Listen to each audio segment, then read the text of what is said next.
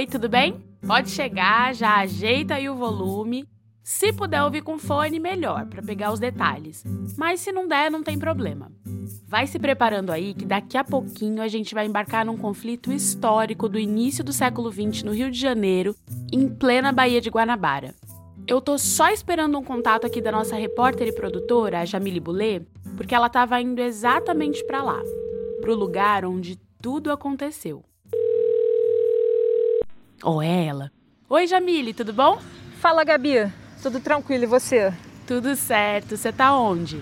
Eu tô aqui no aterro do Flamengo. Mas você tá em que ponto exatamente? Eu tô aqui perto das quadras de basquete, sabe? Boa, então é aí mesmo. Só olha aí pra água e conta pra gente o que você tá vendo. Ah, eu tô vendo a Baía de Guanabara, dá pra ver o Pão de Açúcar, tem bondinho indo de um lado pro outro, tem os barquinhos na água e tem algumas pessoas jogando futebol na areia. Não devia ter tanta gente, a gente está ainda na mesma pandemia, mas enfim. Também tem umas pessoas andando de bicicleta pela orla. Beleza, maravilha. Agora tenta imaginar o seguinte: em novembro de 1910, bem nessas águas aí que você está vendo agora, tinham quatro navios de guerra, incluindo dois encoraçados gigantes e esses navios foram tomados por um motim dos marinheiros que queriam condições mais dignas de trabalho. Os encoraçados tinham vários canhões enormes e estava tudo apontado para a cidade, bem aí onde você tá. Ah, que ótimo! Tô numa situação super confortável, né? Navio de guerra na Baía de Guanabara é demais. Agora conta logo essa história aí que eu já tô curiosa. Deixa comigo, Jamile. Obrigada e se cuida aí. Valeu, Gabi. Um beijo. Eu sou a Gabriela Montoni e esse é o quarto dos seis episódios do podcast Rio Memórias. A gente visita momentos que mudaram a história da cidade, baseados na Galeria Rio de Conflitos, que faz parte do nosso museu virtual no site riomemórias.com.br. Se você está chegando agora e ainda não ouviu os episódios anteriores, tudo bem, fica à vontade. A gente já passou pela revolta da vacina, pela conjuração carioca e pelos protestos do transporte público. Mas não precisa ouvir na ordem certinha, não. Pode montar sua viagem aí do jeito que você preferir.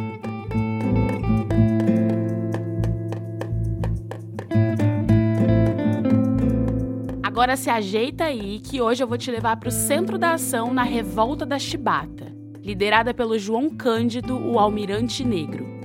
Ele não era almirante na patente, mas teve a grandeza de liderar um motim histórico dentro de um navio gigante com artilharia apontada para o Rio de Janeiro. E olha, os marinheiros até tentaram na base do diálogo. Tentaram, tentaram. Falaram, conversaram. Ah, esse é o Álvaro Pereira do Nascimento. Procuraram autoridade, procuraram o senador Rui Barbosa, procuraram uh, presidente, procuraram o Nilo Peçanha na época no presidente. O Álvaro é professor da Universidade Federal Rural do Rio de Janeiro, doutor em História pela Unicamp e autor dos livros Cidadania, Cor e Disciplina na Revolta dos Marinheiros em 1910 e João Cândido, o Mestre Sala dos Mares. É ele que vai ajudar a gente a entender esse movimento dos marinheiros que queriam ser ouvidos, mas ninguém queria ouvir. Ah, vocês não querem ouvir? Então tá legal, a gente vai aumentar o volume. Agora se preparem, que o barulho vai ser alto. Para contar essa história, eu vou levar o Álvaro para dentro da Baía de Guanabara. E eu convido você para vir com a gente. É ali pertinho de onde a Jamile estava, só que em 1910. A gente vai se concentrar em quatro navios de guerra que estavam por ali: um cruzador e três encoraçados. O cruzador era o Bahia, Bahia com H, porque muitos navios tinham nomes de estados brasileiros. Ele media 122 metros de comprimento e se deslocava a 46 km por hora. Os encoraçados, você sabe por que, que eles tinham esse nome? É que o casco era revestido com uma coraça de metal que protegia contra os tiros de canhão. Ali eram três encoraçados. Um era o Deodoro, que não tinha nome de estado, mas tinha o nome do primeiro presidente da República. Era um navio de patrulha, menor, mais antigo e mais lento. Os outros dois, aí sim, eram o grande orgulho da Marinha Brasileira: o São Paulo e o Minas Gerais. Dois gigantes de 165 metros construídos na Inglaterra que tinham acabado de chegar ao rio para reforçar a frota. Tá ouvindo aí o som? É dentro do Minas Gerais que a gente está agora.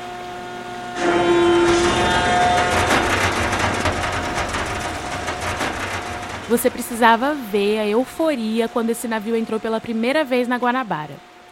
Em 18 de abril, às 10 da manhã, o Minas Gerais chegou ao Rio.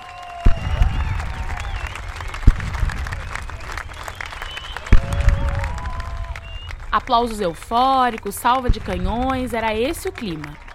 Ouve só como o jornal O País retratou esse momento de arroubo patriótico.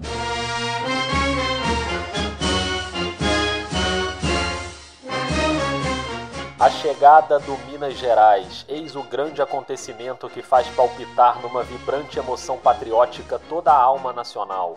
Foi o Brasil inteiro que saudou no vulto agigantado do colosso dos mares sul-americanos o símbolo soberano da sua própria pujança, a expressão concreta da sua energia de nação.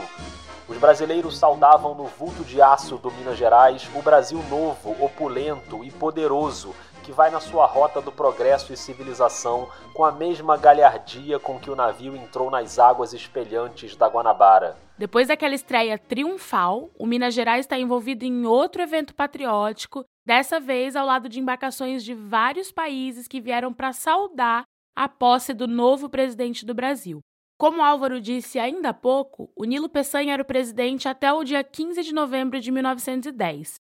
Aí assume o Marechal Hermes da Fonseca, que derrotou na eleição o favorito Rui Barbosa. Estava agitado o Palácio do Catete, que ficava ali pertinho do mar, já que ainda não tinha o aterro do Flamengo. O Rio de Janeiro se orgulhava das reformas do prefeito Pereira Passos e das políticas sanitárias do Oswaldo Cruz. Se você ouviu o nosso primeiro episódio, você lembra como foi. Para as elites estava tudo lindo. As epidemias estavam indo embora, não tinha mais febre amarela, a vacina contra a varíola tinha funcionado. E a burguesia estava se achando, né, com a novíssima Avenida Central cheia de pompa. Aqueles homens de chapéu, colete, bengala e luvas. As mulheres com vestidos de seda e perfume francês. Era o Rio vivendo seus dias de Paris, a sua Belle Époque. Só que a capital federal, desde aquela época, já era uma cidade partida. Com a demolição violenta e arbitrária dos cortiços, muita gente passou a viver em condições precárias.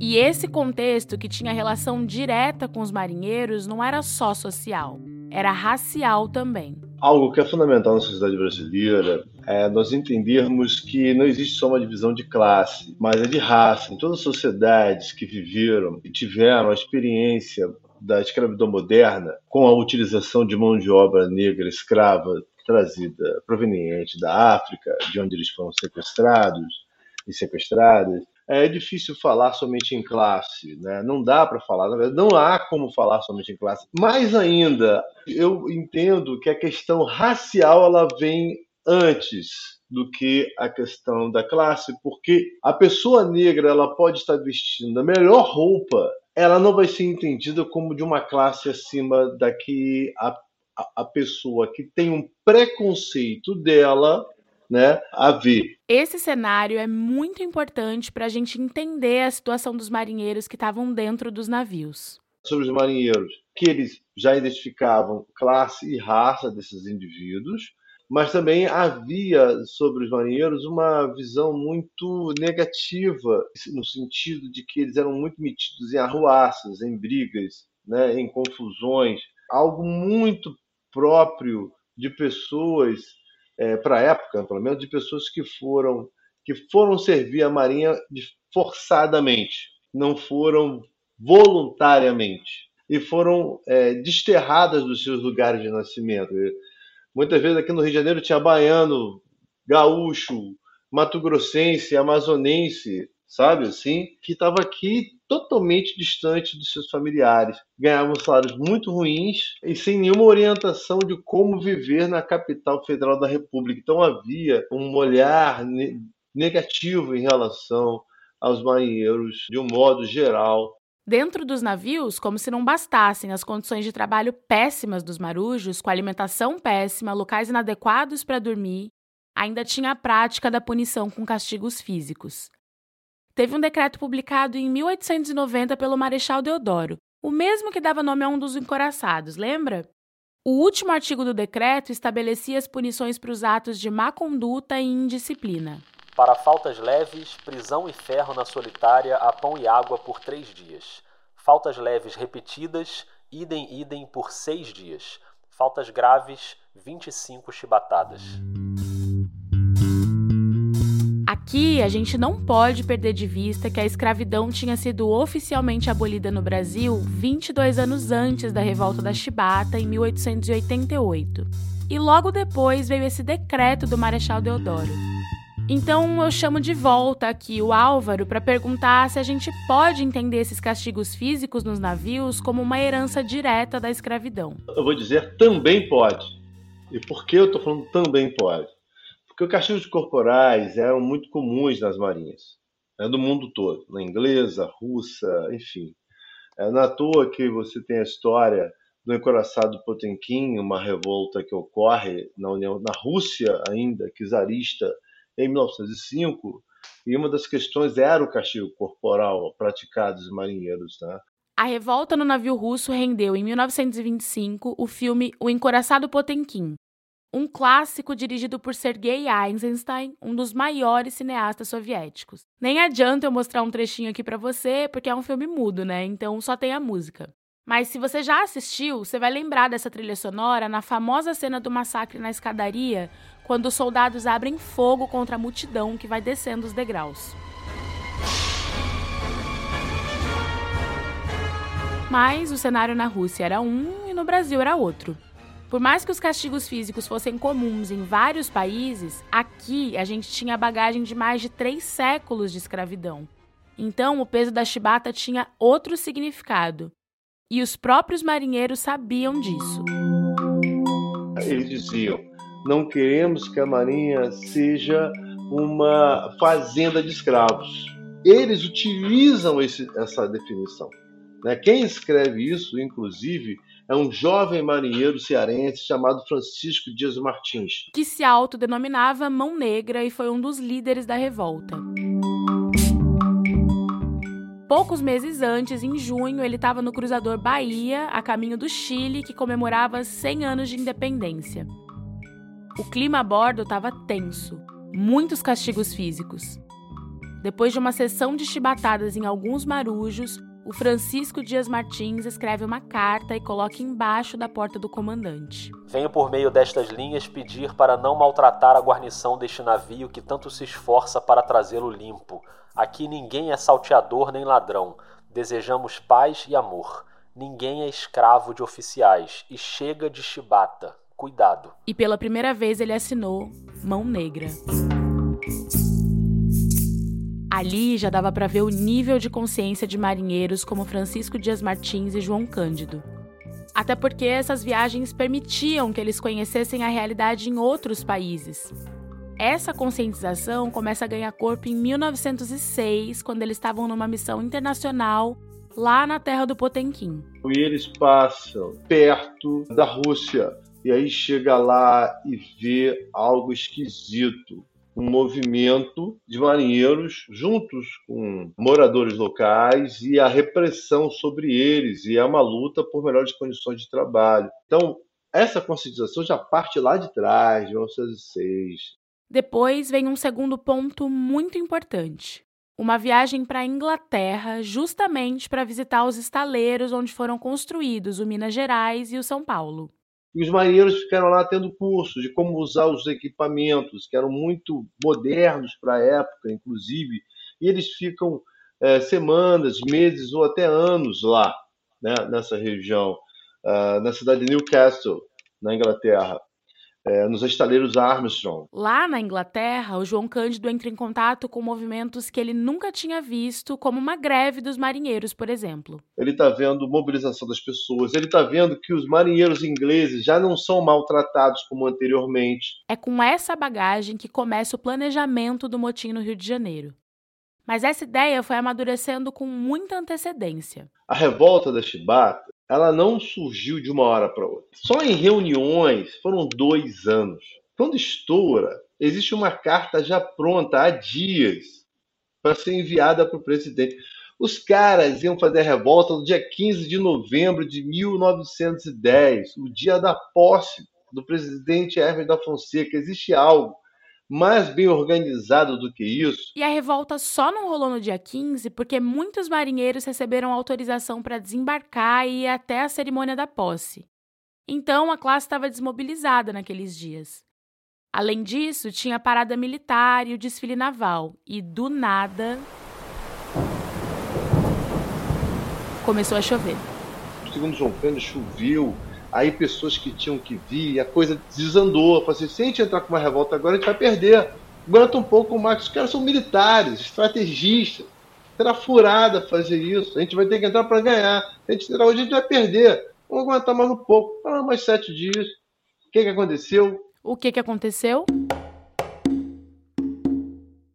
Entrou em cena um marujo chamado Marcelino Rodrigues Menezes. Veio o Marcelino, do marinheiro, chegou embriagado, ameaçou um cabo com a canivete, entraram em brigas, e ele tomou 250 chibatadas. A punição ao Marcelino não foi o único motivo da revolta da chibata, ela ia acontecer de qualquer jeito. Mas pensa bem, os marinheiros já estavam decididos a se amotinar, tudo combinado. Aí, no meio daquele clima tenso, na madrugada do dia 16 de novembro, a tripulação do Minas Gerais é chamada para o convés. E ali, todo mundo é obrigado a assistir a cena do marinheiro levando 250 chibatadas. A cerimônia teve a leitura de uma proclamação pelo comandante e o som alto dos tambores sufocava os gritos. Marcelino foi levado dali direto para a prisão do navio, sem direito a tratamento médico para aliviar os ferimentos nas costas. Aquilo era um estopim forte demais. E a revolta estourou menos de uma semana depois. Na noite de 22 de novembro, uma terça-feira, João Cândido estava na torre do Minas Gerais, vestindo seu uniforme desgastado, um gorro de pano, botina em um dos pés, chinelo no outro e o inseparável lenço vermelho de seda no pescoço. O combinado é que ele tocaria a corneta das 10 horas e daria um tiro de canhão para avisar os outros navios. Mas antes disso, a gente precisa fazer uma pausa para entender melhor quem foi o Almirante Negro.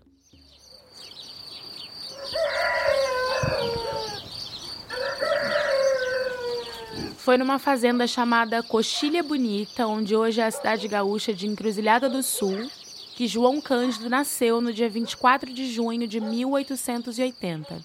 Os pais eram os ex-escravizados João Felisberto e Inácia Cândido Felisberto. A carreira militar começou cedo. Com 13 anos, o menino João se apresentou na Companhia de Artífices Militares e Menores Aprendizes no Arsenal de Guerra de Porto Alegre. Um ano depois, ele foi transferido para a Escola de Aprendizes de Marinheiros e, em 1895, foi para o Rio de Janeiro como grumete, uma espécie de estagiário nas embarcações. Ou seja, na época da revolta da Chibata, João Cândido já era um amigo do mar há mais de 15 anos. Você não tem queixas do mar? Não, o mar é, o mar é meu amigo. E aqui a gente está diante de algo raro. Nas nossas viagens aqui no podcast, você já ouviu muitas cenas que recriam sons da época, né? No caso do João Cândido, não precisa recriar. A gente pode ouvir a voz dele de verdade porque no dia 29 de março de 1968, ali pela hora do almoço, o almirante negro chegou à Praça Marechal Âncora, nas margens da Baía de Guanabara, que ele conhecia tão bem. E aos 88 anos, ele se sentou no estúdio do Museu da Imagem e do Som e deu um longo depoimento aos historiadores Hélio Silva e Ricardo Cravo Albim. O que a gente tem nesses áudios é o próprio João Cândido explicando a revolta da chibata e as suas motivações. Para combater os, os maus tratos e as más alimentações da, da Marinha. Acabar definitivamente com a chibata na Marinha. O caso era este. Nós que vimos da Europa em contato com outras marinhas não podíamos mais admitir que na Marinha do Brasil ainda o homem tirasse a camisa para ser chibateado por outro homem. Foi com essa convicção que João Cândido liderou em 1910 o motim que tomou quatro navios de guerra. Ali ele reunia tanto conhecimento técnico sobre as embarcações, como um prestígio perante os outros marinheiros. Eu dispunha de todos os poderes, como dispus dentro da revolta de todos os poderes do Brasil. Parei o Brasil. Durante seis dias, parei o Brasil. Agora você se prepara porque a gente vai atravessar esses dias. Começando naquela noite de 22 de novembro, quando João Cândido estava na Torre do Minas Gerais, pronto para desencadear a revolta. Naquele exato momento, o presidente recém-eleito, Marechal Hermes da Fonseca, estava numa festa no Clube da Tijuca.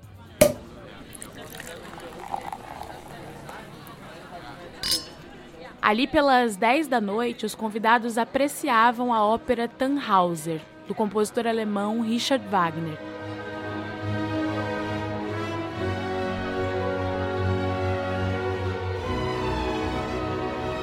Foi aí que, de repente,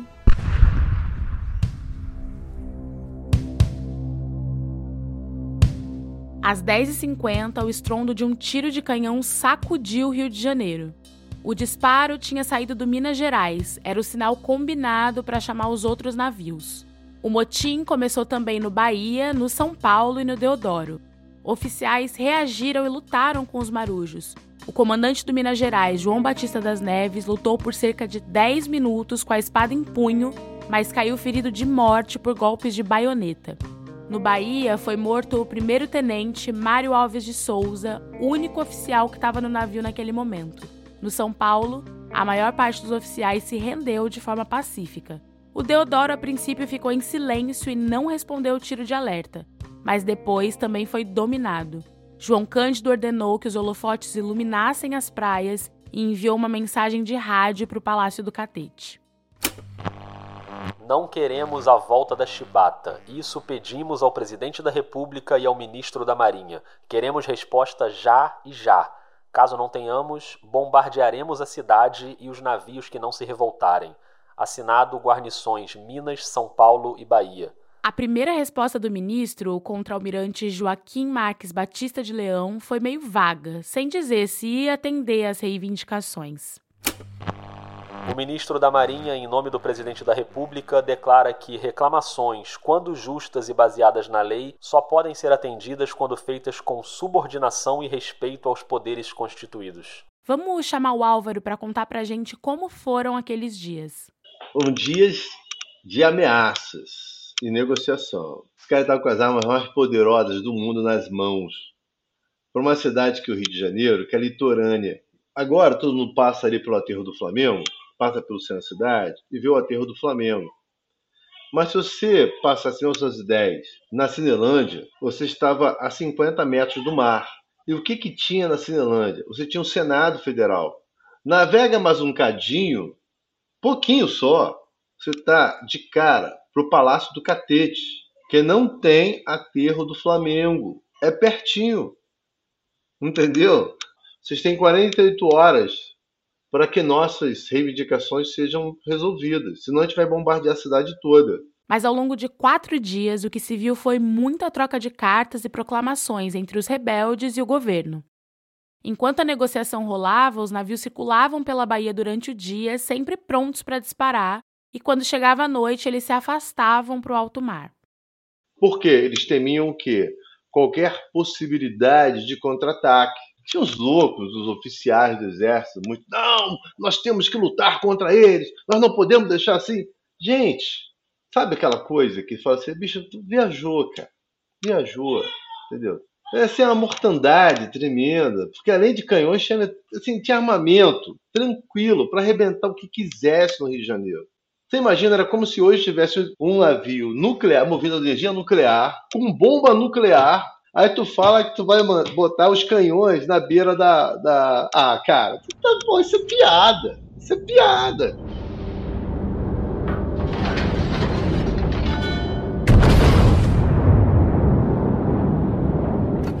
Os caras não foram à toa. Os caras meteram tiros contra a cidade do Rio de Janeiro. Morreram duas crianças, a mãe, inclusive, um, um projétil caiu na casa de uma família, a tragédia, uma grande tragédia. O governo até tinha uma frota nova de destroyers, mas para enfrentar os encoraçados era preciso equipar esses navios com explosivos que estavam armazenados em Niterói. E não dava para ir lá buscar porque a Bahia estava tomada. O combate também não era a intenção dos marinheiros, eles estavam de prontidão esperando a resposta das autoridades. Em alguns momentos mais tensos, umas granadas atingiram a cidade sem grande destruição. E aí teve esse disparo que era para ser contra o arsenal da Marinha, mas acabou atingindo uma casa na Rua da Misericórdia e matou duas crianças. João Cândido ficou arrasado. No depoimento ao Museu da Imagem do Som, ele fala rapidamente sobre essa intenção de preservar as vidas. Quer ouvir? Sempre foi, foi contra as violências. Assumia o, o comando da revolução com as condições tais de poupar vida. Poupar vida, porque o Rio de Janeiro, para mim, é a minha cidade madre. Cheguei aqui com 15 anos, estou com 88. É claro que o clima de conflito causou alvoroço na cidade. Mais de 3 mil pessoas subiram a serra em direção a Petrópolis. Muitas famílias da Zona Sul fugiram para o subúrbio, a Avenida Central virou uma bagunça. E a revolta não repercutiu só no Rio de Janeiro, virou assunto internacional eles não sabiam, mas eles já tinham sido capa do New York Times. A revolta da chibata é, é um negócio que chama a atenção do mundo todo. Assim. Então, como não dava para o governo reagir na bala, o debate migrou para dentro dos corredores da política. O Rui Barbosa vai propor o seguinte: olha, a gente vai dar anistia para eles. Eles entregam as armas, voltam à normalidade e a gente acerta essa situação que eles estão pedindo aos poucos. E isso foi levado para os marinheiros. E para os marinheiros, vamos falar a verdade, o valor não foi o que eles queriam, mas crime de revolta entre os militares, homicídio, que eles mataram oficiais e o comandante do navio, e insubordinação, só isso aí já dá pena de morte. Então a anistia soava como uma boa saída. A votação na Câmara foi em regime de urgência. A anistia aprovada por 125 votos a favor e 23 contra. Decreto publicado no dia 25 de novembro. E o fim do castigo corporal não chegou a ser assinado como lei, mas também houve um acordo para suspender essas punições. E a partir daí, eles entregaram as armas, saíram dos navios, entregaram os navios. No sábado, dia 26, o São Paulo e o Bahia entraram na Guanabara de manhã cedo. À uma da tarde chegaram Minas Gerais e o Deodoro. As bandeiras vermelhas que simbolizavam o motim foram arriadas, fizeram homenagens aos mortos e o capitão de mar e guerra, João Pereira Leite, foi recebido no Minas Gerais por João Cândido com um aperto de mão. Ele leu o decreto da anistia e ali os marinheiros encerraram a revolta, na esperança de que os outros pedidos seriam negociados mais adiante. Era tudo uma grande ilusão. Eles pegaram, entregaram as armas e deixaram a coisa é, voltar, e aí eles não sabiam que os futuros dias deles seriam os piores da vida deles. Passou o fim de semana e logo na segunda-feira veio um decreto autorizando a exclusão de qualquer marinheiro considerado dispensável ou inconveniente em relação à disciplina. Na teoria, não tinha nada a ver com a revolta. Na prática, não tinha anistia nenhuma. Vários marujos foram presos e começaram a lotar as celas do presídio da Ilha das Cobras, dentro da Baía de Guanabara. Outros foram deportados e desapareceram, nunca mais voltaram. João Cândido continuava a bordo do Minas Gerais porque, de início, os líderes da revolta não foram excluídos da Marinha. E mais que isso, eles ainda não acreditavam que aquela rendição era uma cilada. Parte dos liderados por eles, ó, como diz aqui no Rio, meteu o pé, fugiu antes que a coisa explodisse. Eles sacaram logo e. Primeira licença que eles tiveram, ah, hoje não tem que trabalhar, você pode ir à terra. Eles foram à terra e não voltaram mais. Aí entra uma outra força importante. Os fuzileiros navais começam a se mobilizar também. A sede dos fuzileiros navais era exatamente na Ilha das Cobras, assim como o presídio da Marinha e o Hospital da Marinha de Guerra. É lá que vai estourar a segunda revolta no dia 9 de dezembro. Dessa vez, sem o mesmo planejamento, sem os mesmos navios e sem João Cândido. Os líderes eram os marujos do cruzador Rio Grande do Sul e os fuzileiros. É um cabo, o Cabo Piabas, que é um dos caras que é chamado como um dos grandes líderes desse movimento em dezembro. Eles vão começar a dar tiros também. Só que aí não é um navio, é uma ilha. É uma ilha que fica bem pertinho do continente, então ficou fácil para o governo que posicionou os canhões na margem e começou a bombardear. Hastearam a bandeira branca, continuaram mandando tiro para a Ilha das Cobras. Quantos morreram? Ninguém sabe. Apesar da facilidade para conter os rebelados, foi aprovado a toque de caixa no Senado o estado de sítio por 30 dias. Isso reforçava a tese de que o próprio governo tinha fomentado a segunda revolta. Tudo para criar as condições de implantar o estado de sítio e ignorar a anistia. Nesse cenário de exceção, no dia 13 de dezembro, João Cândido foi preso. Então levei o Minas Gerais para ficar protegido do, do bombardeio da esquadra do governo, levei lá para a Ilha do Viana, no estado do Rio.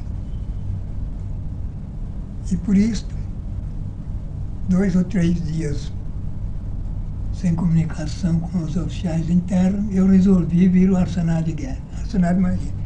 Ao Arsenal de Marinha, fui preso, acusado de haver fomentado a segunda revolta, a preparada pelo governo, que era para tirar o efeito da anistia concedida e aí então segurar o resto dos marinheiros. A metade já tinham sido deportados, foram fuzilados em alto mar. João Cândido fica duas semanas detido no regimento de infantaria. Na véspera do Natal, ele e 17 companheiros são transferidos para a Ilha das Cobras, na temida Cela 5. A Cela 5 era uma solitária isolada no presídio. Para ir até lá, você tem que caminhar num túnel por 30 metros e entrar num buraco cavado na parede com uma escada de pedra. Aí você atravessa duas portas, uma de ferro e uma de madeira, até chegar na cela que fica encravada na rocha. Não tem iluminação do sol e a ventilação é precária, entrando ar por uns furos minúsculos feitos nas duas portas. Muito calor, tudo escuro e ainda jogavam água e cal para desinfetar. Depois de um tempo, a água evaporava e a cal ia direto para o pulmão, asfixiava. Foi assim que aqueles 18 homens passaram o Natal. Dia 24, dia 25 e às 8 da manhã do dia 26, finalmente abriram a solitária para encontrar uma cena terrível. 16 presos tinham morrido. Sobreviveram dois: o soldado naval João Avelino e João Cândido. Você foi então preso naquele calabouço, naquela coisa? Eu estive na solitária né? Na solitária onde só você e um companheiro sobreviveram? Em que eu estive. É verdade isso? Em é. que eu estive morreram 18 asfixiados. É. Asfixiados pelo efeito do cárie, ácido fênico e, e outras coisas. Quando é que tiraram vocês Todos de lá? os dias eles iam saber se João Cândido já havia morrido. Eles prometiam de só alimentar e com água depois que João Cândido morresse. Então pedia que os outros que dissessem que eu já havia morrido. E no dia que eles abriram, encontraram eh, aquele espetáculo. Que Na em que eu estava, morreram 18 homens. Na lembrança de João Cândido, eram 18 mortos e não 16. Essa conta pode variar, mas ela não apaga um fato.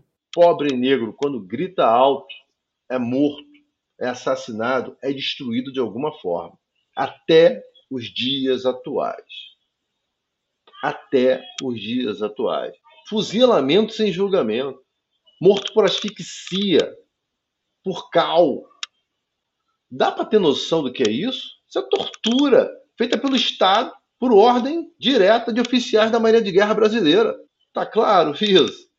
Isso tem que ficar claro. O almirante negro sobreviveu ao massacre da Cela 5, mas continuou preso na Ilha das Cobras até abril de 1911, quando foi transferido para o Hospital de Alienados. Onde trabalhava o médico negro Juliano Moreira, né, um dos maiores nomes né, da psiquiatria brasileira nacional, e o atendeu, quer dizer, um homem negro é, psiquiatra e um homem negro revolucionário, e ele falou assim, esse cara não está louco, não tem, ele está com problemas. O cara é emocionais graves, o cara passou por traumas graves. Ele conseguiu segurar o João Cândido por quatro, três, alguns meses, não lembro quanto tempo ele ficou lá, e aí a coisa se acalmou, né? E ele voltou para as grades. E ainda ficou outros 18 meses preso na ilha até o julgamento, em 1912. A Irmandade da Igreja de Nossa Senhora do Rosário, que teve um papel importante na luta pela abolição, contratou advogados negros para defender os marinheiros. Evaristo Moraes é um deles. É, e eles vão entrar para defender o João Cândido. E eles vão mostrando que é um absurdo. Ele é um homem, ele é um homem anistiado, não tinha nem que estar tá preso. Ele é liberto e advertido e desligado da Marinha. E aí começam os problemas, porque ele não tem emprego, ele quer trabalhar, ele é um, um, ótimo, chamaria hoje de um piloto, né? Ele não consegue emprego porque os oficiais da Marinha de Guerra o perseguem. Como ele, como os oficiais perseguem? Perseguem os empregadores dele. Perseguem os empregadores. Então, toda vez que ele está navegando, os caras falam: tem que tirar porque esse cara foi da revolta, blá blá blá blá blá. A única solução que ele vai encontrar em termos de trabalho é trabalhar como descarregando peixe na Praça 15. É o único lugar que ele consegue morar é na Baixada Fluminense. Qual é a rua em que mora hoje, seu Cândido? Eu moro na rua Turmalina, terceiro distrito de São João de Meriti.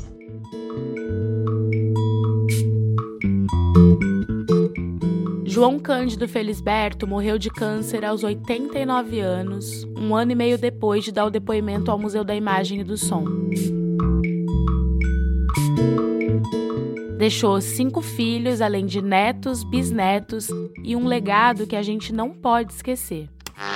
Quais são os nomes de seus filhos apenas a título de documentação? Está aqui Adalberto do Nascimento Cândido. O primeiro nome que ele cita, Adalberto do Nascimento Cândido, é o filho que estava ali do lado dele na gravação do depoimento. Hoje ele tem 82 anos. Eu sou o filho único, único filho agora vivo do marinheiro João Cândido. Meu nome se chama Adalberto Nascimento Cândido, mais conhecido como Candinho. É uma honra receber o seu Candinho aqui no Rio Memórias, ainda mais sabendo que ele está na casa onde João Cândido morou, em São João de Meriti. É, estou morando agora na, com a minha filha, na rua Turmalina. Quem conversou com o seu Candinho foi a Jamile Boulay, a nossa repórter. No início do episódio, ela estava no aterro do Flamengo, eu sei que você lembra mas ela é nascida e criada em São João. Estou muito honrada de, de ter o senhor aqui conversando com a gente. Muita honra mesmo é, por tudo que seu pai representa na história do Brasil. E eu também sou de São João de Meriti, então eu sempre ouvi histórias de ele morou aí. Estou bem feliz de ter o senhor aqui. Prazer é, é, recíproco por estar aqui presente também uma cidadã de São João de Meriti, onde meu pai eh, morou por umas quatro décadas aqui no município. Então ele hoje ele está fazendo parte da história do Brasil e ele agora, é, modesta parte, ele é o, é o herói de, de todos. Meu pai, ele é muito reservado, ele não fez aquilo por, por motivo de, de, de, grandeza nem nada. Ele, fez, nunca levou uma chibatada, mas ele não admitia que os colegas dele fossem por Balabuti para ser escoteado. Representa o último elo da escravidão porque a escravidão foi em 1888 e 22 anos depois ainda tinha escravidão na Marinha do Brasil. Por isso, essa luta se estendeu por muito tempo e é sempre importante manter essa história viva e aprender com ela. Vamos correndo atrás da, da luta dele, do mais reconhecimento dele, como agora como é, herói nacional. A luta continua e continua pelas mãos das novas gerações.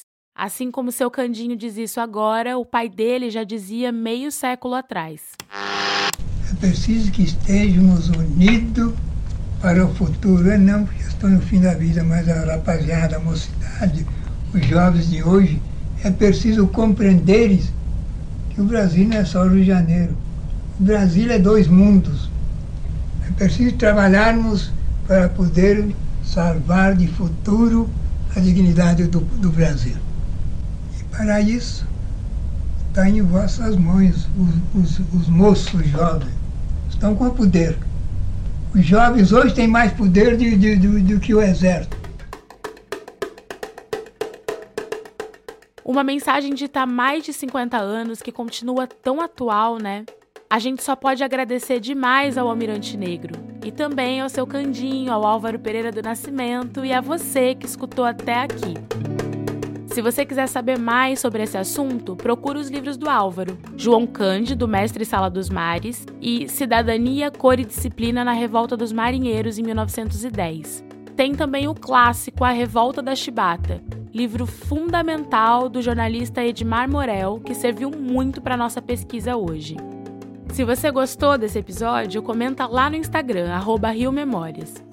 No Museu Virtual riomemórias.com.br, você pode navegar pela Galeria Rio de Conflitos, que deu origem a esse podcast, e por várias outras galerias sobre a história do Rio de Janeiro.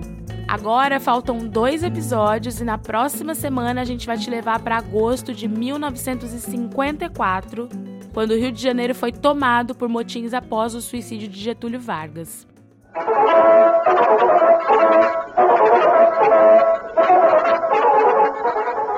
E atenção! Acaba de suicidar-se em seus aposentos do Palácio do Catete o presidente Getúlio Vargas.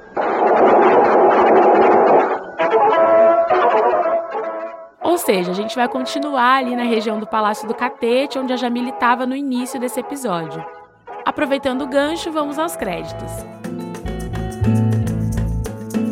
A meritiense Jamile Boulet é responsável pela produção e pelas entrevistas. Eu já botei aqui para gravar o áudio, porque eu sou meio esquecida, então falei assim, melhor, agora que eu já lembrei, já boto para gravar logo, que aí já não, não tem problema. Ainda bem que você lembrou, né, Jamile? Quem não esquece de nada é o Danilo Max, do projeto República da UFMG.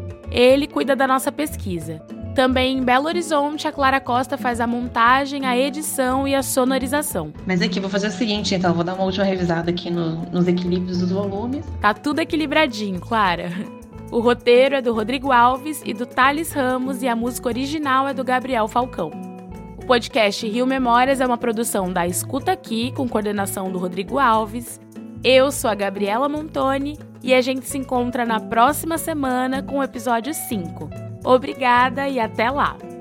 O Rio Memórias é patrocinado pelo Ministério do Turismo, Prefeitura da cidade do Rio de Janeiro, Secretaria Municipal de Cultura, pelas empresas Norsul e Casnar Leonardos, por meio da Lei de Incentivo à Cultura, e pelo Banco BTG Pactual, Adam Capital e Concremate, por meio da Lei Municipal de Incentivo à Cultura, Lei do ISS. Obrigado e até o próximo episódio.